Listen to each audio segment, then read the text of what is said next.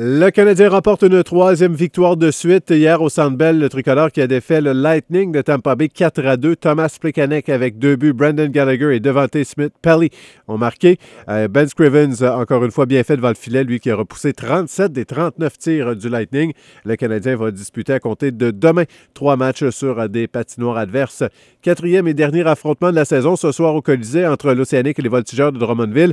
Les Rimouskois qui ont remporté deux des trois matchs jusqu'ici. Encore une fois, les Knicks comptent sur un alignement complet et Serge Beausoleil lui souhaite maintenant avoir plus de constance de la part de son équipe. Jamais un match contre Drummondville qui est facile, il ne faut pas s'attendre à ça. Puis, euh, moi, je pense que c'est un match où on doit retomber sur nos pieds. Les gars doivent livrer la marchandise devant leurs partisans. Louis-Philippe Guindon sera devant le filet.